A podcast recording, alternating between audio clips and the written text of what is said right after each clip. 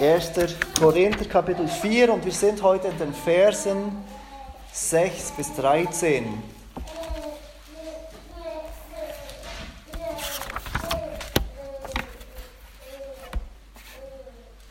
Und wenn du schon eine Weile Christ bist, als Christ unterwegs bist,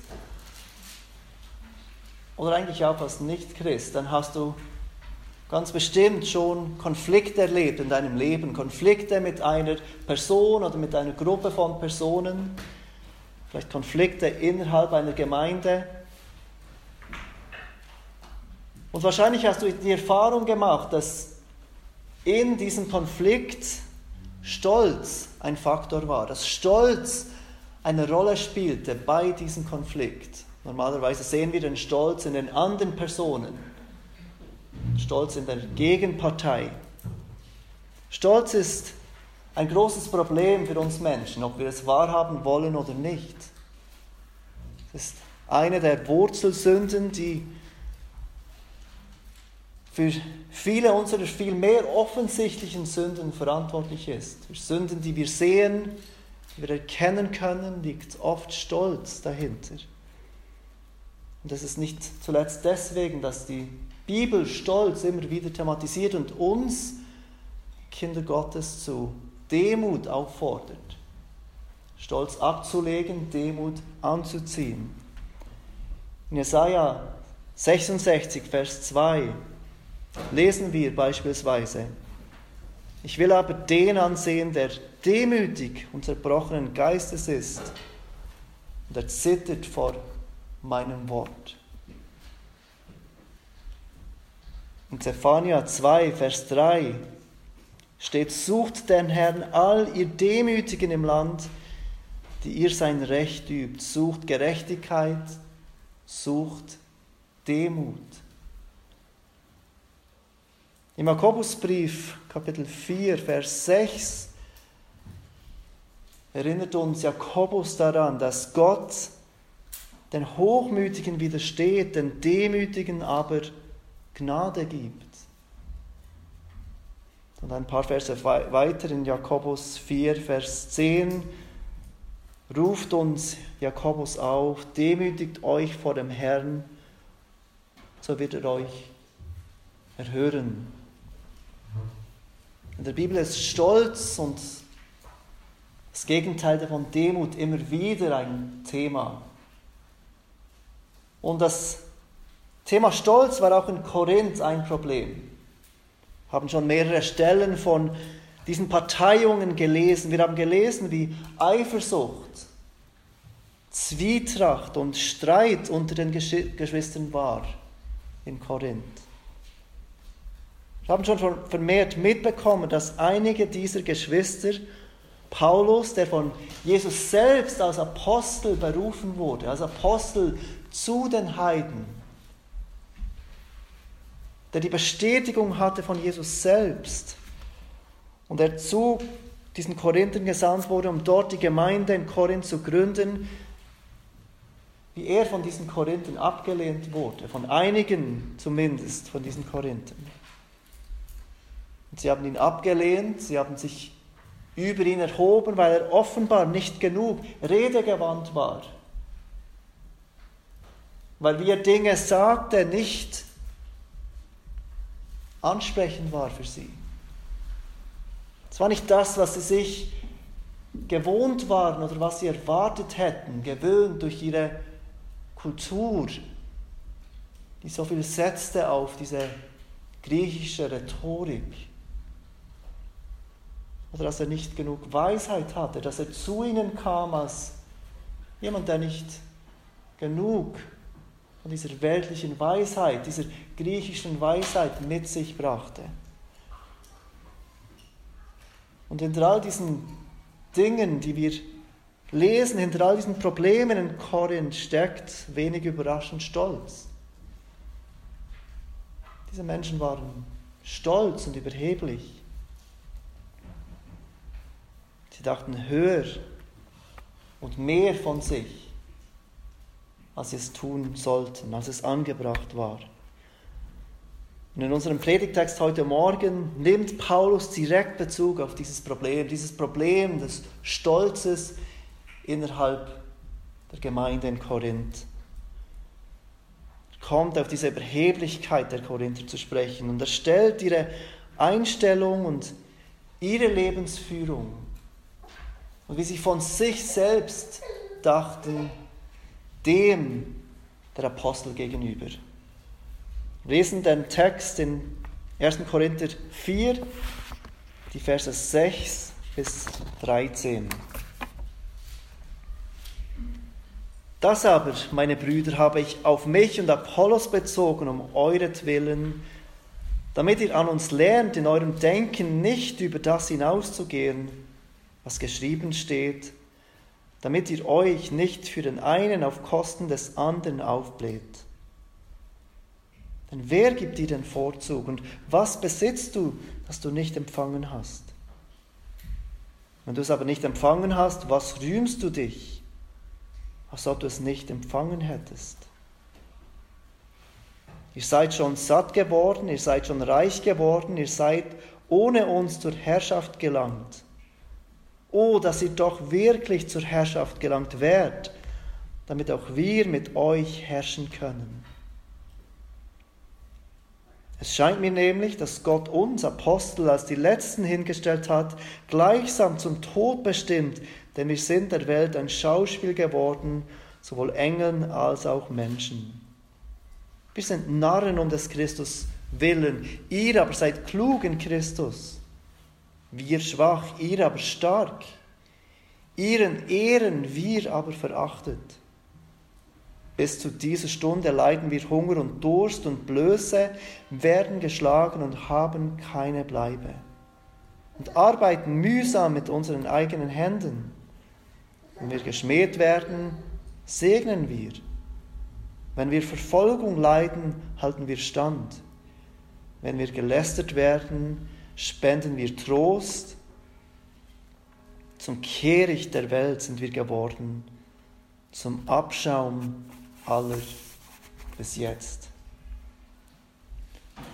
Paulus gibt in diesem Text an die Gemeinde in Korinth zwei Ermahnungen und zwei Beispiele. Und wir werden diesen Text anhand von diesen Überschriften anschauen. Zwei Ermahnungen und dann zwei Beispiele. Die erste Ermahnung. Die erste Ermahnung, die Paulus dieser Gemeinde in Korinth gibt, lautet wie folgt. Geh in deinem Denken nicht über das hinaus, was geschrieben steht. Vers 6. Das aber, meine Brüder, habe ich auf mich und Apollos bezogen, um euretwillen, damit ihr an uns lernt, in eurem Denken nicht über das hinauszugehen, was geschrieben steht, damit ihr euch nicht für den einen auf Kosten des anderen aufbläht.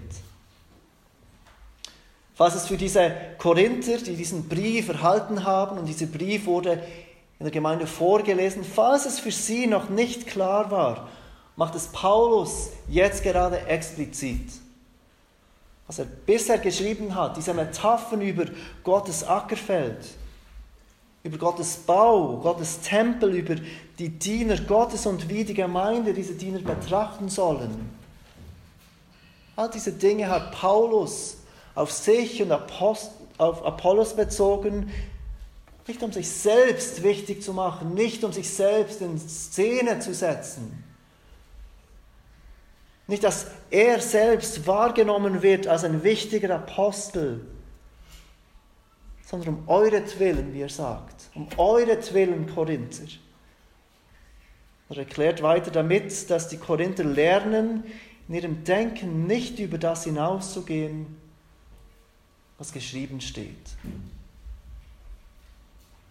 Paulus hatte also eine Absicht mit dem, was er schrieb. Und wenn ihr, wenn ihr zurückschaut, dann hat er viele Dinge nicht direkt zu ihnen gesagt. Und jetzt macht er es explizit, dass er zu ihnen spricht. Denn ein Problem des Stolzes ist oft, dass wir gar nicht merken, dass wir angesprochen sind.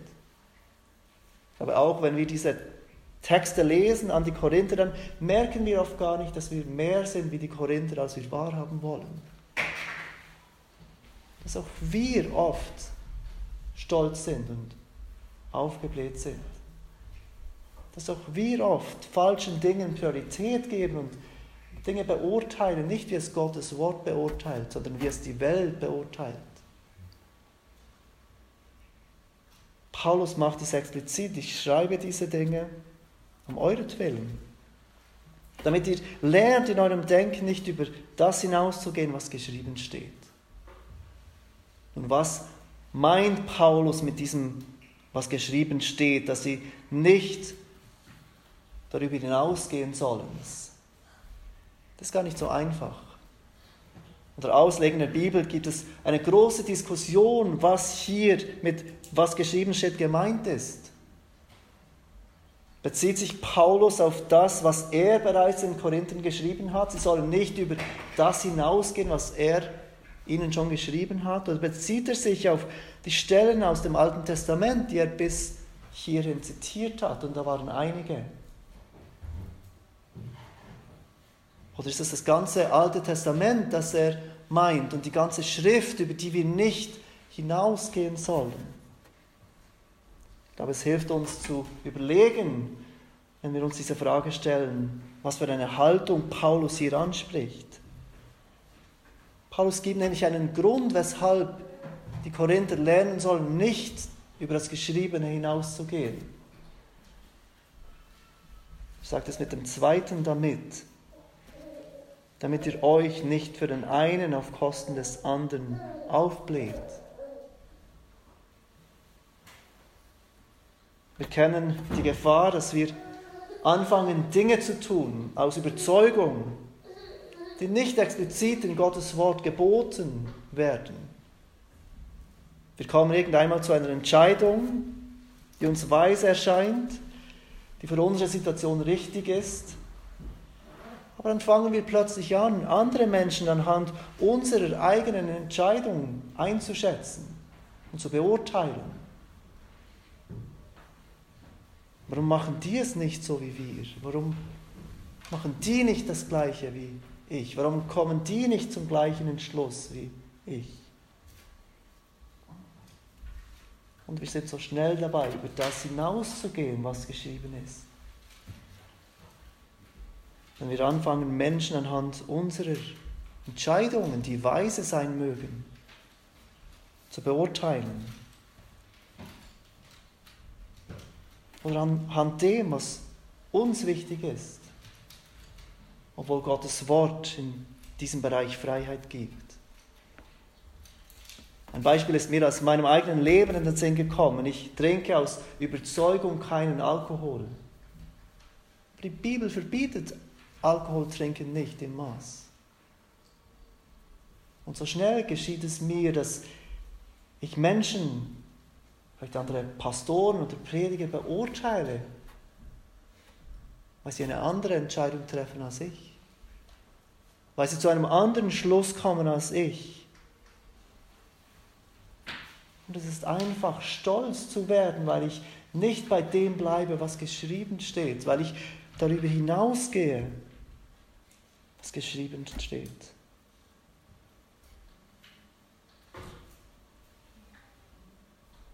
Paulus ruft diese Korinther auf, die ihn beurteilen,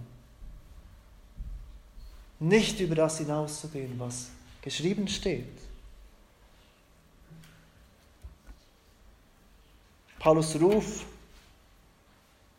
zur Demut ist aber nicht ein Ruf zum Zweifel, Oft erleben wir heute in Gemeinden oder in christlichen Kreisen, dass ein Ruf zur Demut geschieht,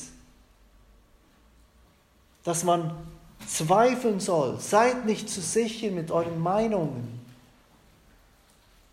Wir Christen werden heute oft als stolz und arrogant angesehen, wenn wir mit Überzeugungen, mit Überzeugung Meinungen vertreten, die in der Gesellschaft verpönt sind. Das ist nicht das, was Paulus hier lehrt. Wir sollen bei dem bleiben, was geschrieben steht. Wir sollen mit Überzeugung vertreten, was geschrieben steht. Aber was darüber hinausgeht, sollten wir mit Demut vertreten. Paulus gibt eine zweite Ermahnung. Geh in deinem Denken nicht über das hinaus, was geschrieben steht. Das ist die erste Ermahnung, die uns ermahnen soll, demütig zu sein, die uns helfen soll, demütig zu sein. Die zweite Ermahnung, erkenne, dass du nichts besitzt, das du nicht empfangen hast. Vers 7 geht Paulus weiter und er stellt dieser Gemeinde drei Fragen. Die erste Frage lautet denn, wer gibt dir den Vorzug? Wer gibt dir den Vorzug? Wer macht dich zu etwas Besonderem, der sich von den anderen abheben würde? Weshalb denkst du, dass du wichtiger bist oder besser bist als andere? Etwas, das Stolz mit uns macht, ist, es lenkt den Blick von den anderen auf uns selbst. Und wir sehen uns als wichtiger, wir sehen unsere Meinungen und unsere Ansichten als wichtiger. Es geht uns nicht um die anderen, es geht uns um uns selbst. Es geht uns nicht um Gott, wenn wir stolz sind. Es geht um uns. Und Paulus fragt diese Korinther, wer gibt dir den Vorzug? Und die implizierte Antwort ist natürlich niemand. Du bist nicht besser als andere. Denk nicht besser über dich als über andere. Und er geht weiter zur zweiten Frage. Und was besitzt du, das du nicht empfangen hast? Und auch hier wieder ist die implizierte Antwort nichts. Was besitzt du, das du nicht empfangen hast? Paulus vertraut darauf, dass die Korinther so intelligent sind und selber zu dieser Antwort kommen. Alles, was sie besitzen, haben sie empfangen. Und so fragt er weiter die dritte Frage. Wenn du es aber empfangen hast, was rühmst du dich? Also ob du es nicht empfangen hättest. Viermal in seinen Briefen an die Korinther beschreibt Paulus die Korinther als aufgebläht, als arrogant, als stolz. Und dreimal warnt er sie gegen dieses Aufgeblähtsein. In Christus sind sie alle, sind sie in allem reich gemacht worden, in allem Wort und in aller Erkenntnis, hat er ganz am Anfang des Briefes gesagt. Sie sind reich in allem Wort, in aller Erkenntnis. Sie haben keinen Mangel an irgendeiner Gnadengabe, wie Paulus ihnen in äh, Vers 7 aus dem ersten Kapitel in Erinnerung rufte. Sie sind wirklich beschenkt, diese Korinther, mit Gnadengaben und Erkenntnis. Aber in all dem schienen sie vergessen zu haben, dass all ihre Erkenntnis, all ihre Gaben, alles Gute, was sie besitzen, ein Geschenk von Gott ist. Dass es ihnen von Gott gegeben wurde. Lieber Bruder, liebe Schwester, bist du dir heute Morgen bewusst, dass alles, was du besitzt, Paulus meint hier nicht, und nicht primär materielle Dinge. Alles, was du hast, alles, was du erkennst, bist du dir bewusst, dass du es empfangen hast? Dass es nicht aufgrund von deinem Verdienst ist. Und wenn du es empfangen hast, warum rühmst du dich, als ob du es nicht empfangen hättest? Warum bist du stolz über das, was du hast und erkennst, als hättest du es nicht empfangen. Denn alles, was wir haben, haben wir empfangen von Gott und allein aufgrund von seiner großen Gnade.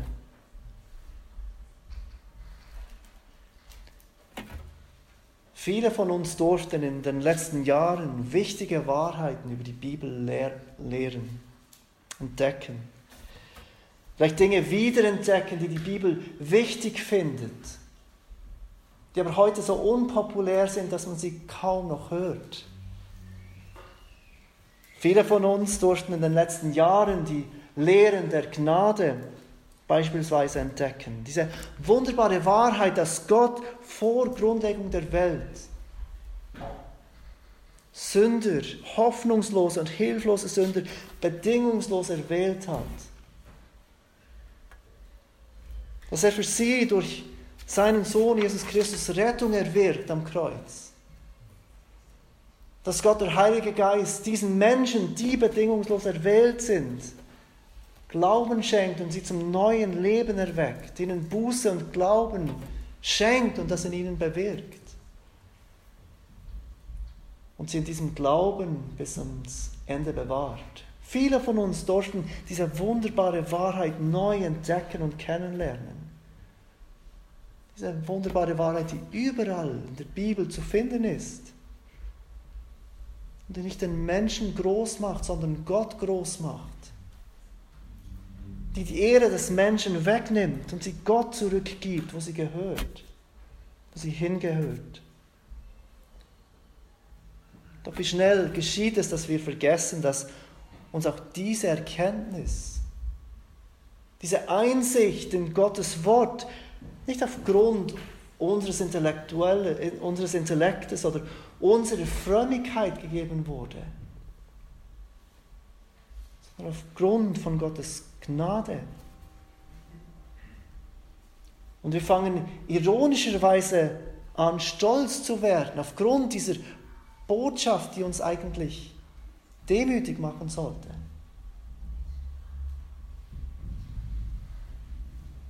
Ein anderes Beispiel ist das Wohlstandsevangelium. Viele von uns kamen schon in Berührung mit diesem falschen Evangelium. Dieses falsche Evangelium, das lehrt, dass wir, wenn wir an Jesus Christus glauben, Wohlstand, Erfolg und Gesundheit haben werden, dass Jesus zum Mittel, zum Zweck macht, um diese Dinge zu erhalten, die wir sowieso wollen in unseren sündhaften Herzen. Aus Liebe zu Gott und zu den Menschen lehnen wir dieses falsche Evangelium vehement ab. Und berechtigterweise so. Aber wir dürfen, oder wir dürften über die letzten Jahre einiges über die Wichtigkeit biblischer Kindererziehung lernen. Im Vergleich zu den, all den Ansätzen gestützt auf menschliche Weisheit, die Menschen groß machen, die im Dunkeln tappen, weil sie nicht auf Gottes Weisheit hören wollen oder biblische Seelsorge. Viele von uns durften biblische Seelsorge kennenlernen,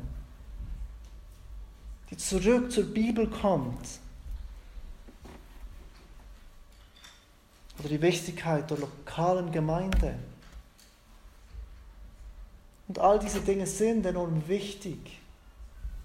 Und wir sollten sie glauben, leben und mit großer Überzeugung weitergeben an den Menschen. Aber in all dem sollte uns bewusst werden, was haben wir, was wir nicht erhalten haben.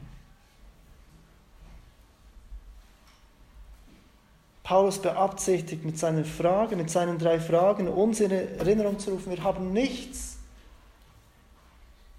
was wir nicht aus Gottes Gnade empfangen haben. Und wie können wir dann stolz sein wir können wie dann überheblich sein, wir können wie dann herabschauen auf andere Menschen, die diese Erkenntnis nicht haben. Wenn wir erkennen nichts, was wir haben, haben wir nicht empfangen.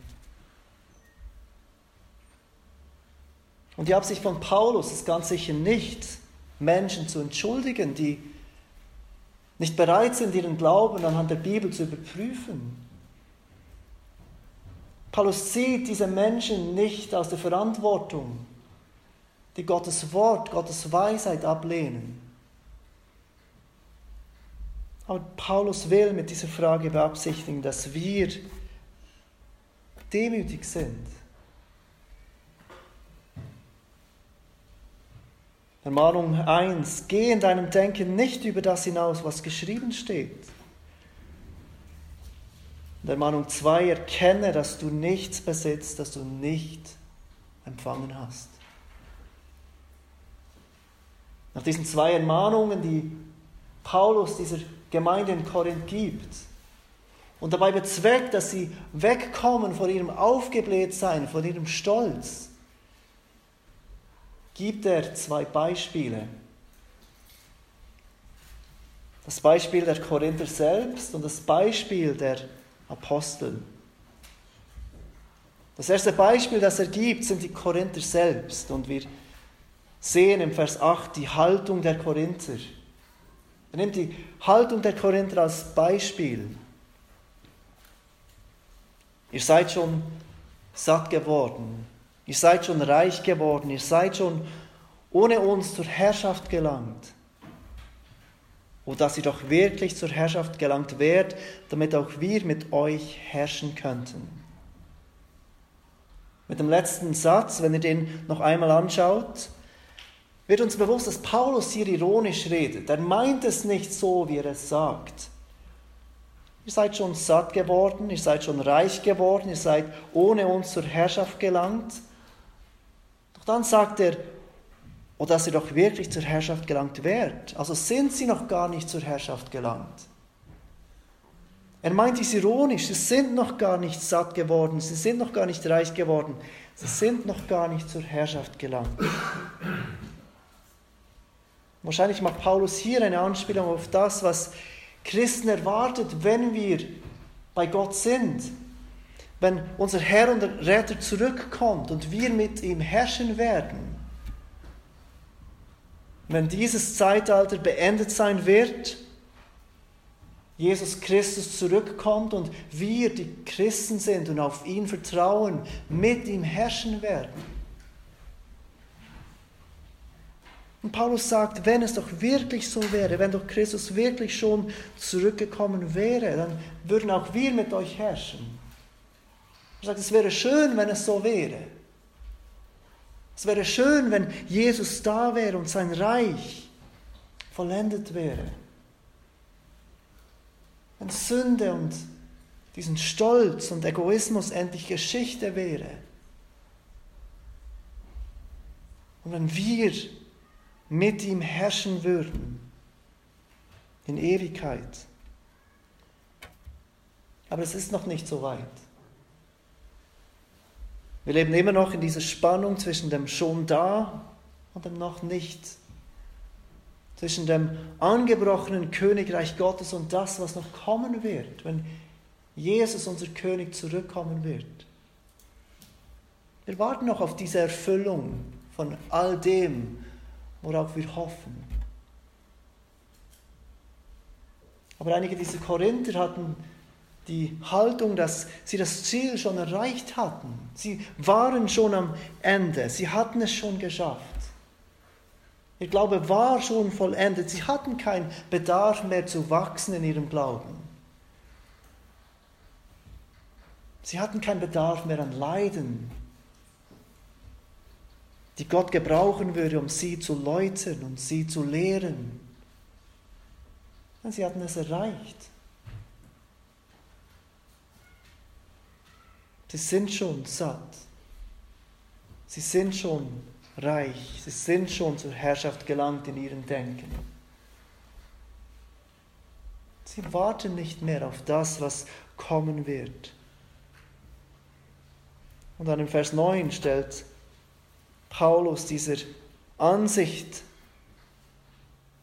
der Korinther die Ansicht der Apostel gegenüber. Die Korinther lebten, als wären sie satt, als wären sie reich, als würden sie herrschen. Sie lebten, als wären sie die Könige. Aber was mit den Aposteln? Vers 9, es scheint mir nämlich, sagt Paulus, dass Gott uns Apostel als die Letzten hingestellt hat, gleichsam zum Tod bestimmt. Denn wir sind der Welt ein Schauspiel geworden, sowohl Engeln als auch Menschen. Paulus braucht hier ein Bild aus dem Alltag der Korinther. Ein Bild aus dem Alltag dieser Zeit. Die, das Korinth dieses ersten Jahrhunderts war eine römische Kolonie. Und die Römer zelebrierten jeweils ihren Triumph über eine feindliche Macht mit einer pompösen Parade. Sie würden zurückkehren nach einem Sieg, nach einem militärischen Sieg mit einer großen Militärparade und dieser römische General, der die Armee anführte, würde als erster einmarschieren. Er würde diese Parade anführen. Und danach würde die Armee kommen. Und dann die, die sie gefangen haben, die sie überwältigt haben, die sie mitgenommen haben. Und ganz am Schluss von dieser Parade würden diejenigen kommen, die sie hinrichten würden, die zum Tode bestimmt waren. Und stellte die, die zum Tod bestimmt waren, zur Schau vor diesen Menschen. Das passiert euch, wenn ihr euch gegen die Römer auflehnt. Schaut, was mit diesen passiert. Und man würde diese Menschen, die ganz am Schluss kommen würden, diese Parade, die zum Tod bestimmt waren, in die Arena bringen, wo sie durch Gladiatoren oder wilde Tiere getötet würden. Und auch da würden Menschen zuschauen und sich unterhalten und denken, das passiert mit euch, wenn ihr es mit uns Römern aufnehmt. Diese zum Tode verurteilten würden zum Schauspiel werden für die Gesellschaft, um die Macht der Römer zu demonstrieren. Paulus sieht sich und die anderen Apostel ähnlich. Als Letzten hingestellt, als die Letzten, die kommen in dieser Parade. Zum Tode bestimmt, sagt er, sind wir Apostel. Ein Schauspiel sowohl für Engel, die unsichtbare Welt, als auch für Menschen. Vers 10 fährt Paulus weiter mit seiner Ironie. Wir sind Narren um des Christus willen. Ihr aber seid klug in Christus. Wir sind schwach, ihr aber stark ihren Ehren, wir aber verachtet. Die Apostel selbst sind Narren des, dieses, dieser Christen in Korinth, aber sind klug. Die Apostel sind schwach, die Christen in Korinth aber sind stark. Die Christen in Korinth erhalten Ehre. Oder zumindest suchen sie Ehre. Die Apostel aber verachtet. Dann in Vers 11 spricht Paulus wieder über die Apostel. Bis zu dieser Stunde leiden wir Hunger und Durst und Blöße, werden geschlagen und haben keine Bleibe und arbeiten mühsam mit unseren eigenen Händen. Die Apostel lebten nicht in dieser Welt als wäre diese Welt ihr Zuhause. Sie arbeiteten hart, sie litten, sie nahmen große, größte Unbequemlichkeit auf sich, damit Menschen diese heilbringende Botschaft von Jesus Christus hören dürfen. Damit Gemeinden gebaut würden, damit Christen in Heiligung wachsen dürfen. Und weiter sagt Paulus in Vers 12, wenn wir geschmäht werden, segnen wir, wenn wir Verfolgung leiden, halten wir stand, wenn wir gelästert werden, spenden wir Trost. Zum Kehricht der Welt sind wir geworden. zum Abschaum aller bis jetzt.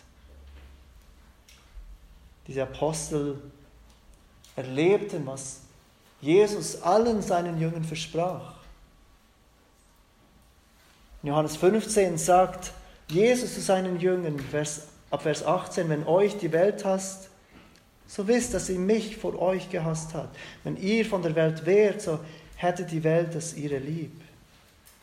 Weil ihr aber nicht von der Welt seid, sondern ich euch aus der Welt heraus erwählt habe, darum hasst euch die Welt. Gedenkt an das Wort, das ich zu euch gesagt habe.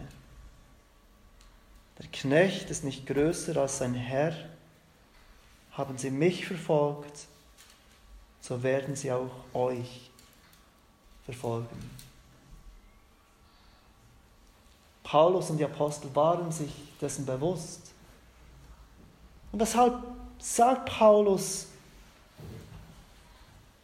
den Korinthern diese Dinge.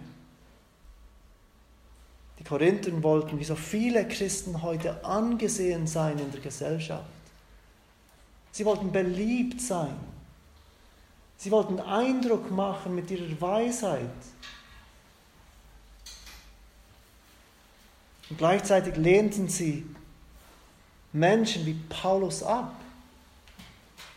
Weil Paulus nicht angesehen war in der Gesellschaft, weil Paulus nicht angesehen war aufgrund seiner Weisheit menschlich gesehen.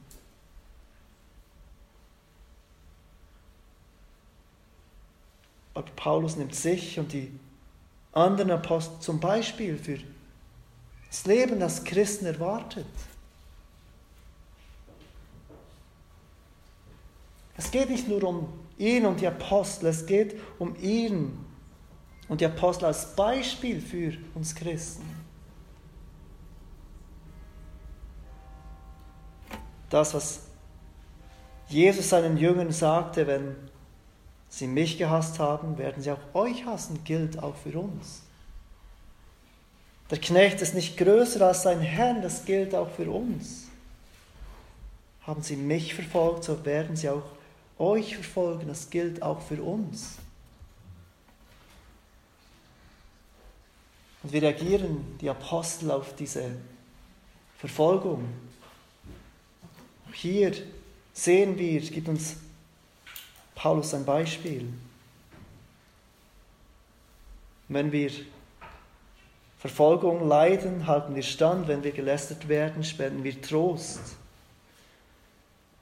Vorher noch, wenn wir geschmäht werden, segnen wir, reagieren die Apostel auf diese Verfolgung durch die Welt, auf diesen Hass durch die Welt. Die reagieren mit Liebe. Sie gehen weiter. Sie predigen weiter das, was Gottes Wort lehrt. Sie leben weiter das, was Gottes Wort fordert. Und sie werden nicht bitter durch das, was sie erleiden in der Welt. Sie fangen nicht an, sich zu erheben über die Welt und auf die Welt herabzublicken. Sie reagieren mit Demut, und sie reagieren, sie reagieren mit Liebe. Seht ihr diesen Kontrast, den Paulus macht zwischen der Haltung dieser Korinther und der Haltung der Apostel? Paulus bezweckt mit diesen Dingen, dass wir demütig werden. Ich glaube, wenn wir die Apostel anschauen und wie Paulus hier gerade die Apostel beschreibt, dann wird uns bewusst, dass wir nicht dort sind, dass wir nicht angekommen sind, dass wir noch sehr viel Wachstum vor uns haben. Dass wir nicht von uns sagen können, wir sind ans Ziel gelangt, sondern wir brauchen Gott und seine Hilfe, die uns lehren, mehr so zu leben, wie es Paulus und die Apostel uns vorlebten. Lass uns beten zusammen.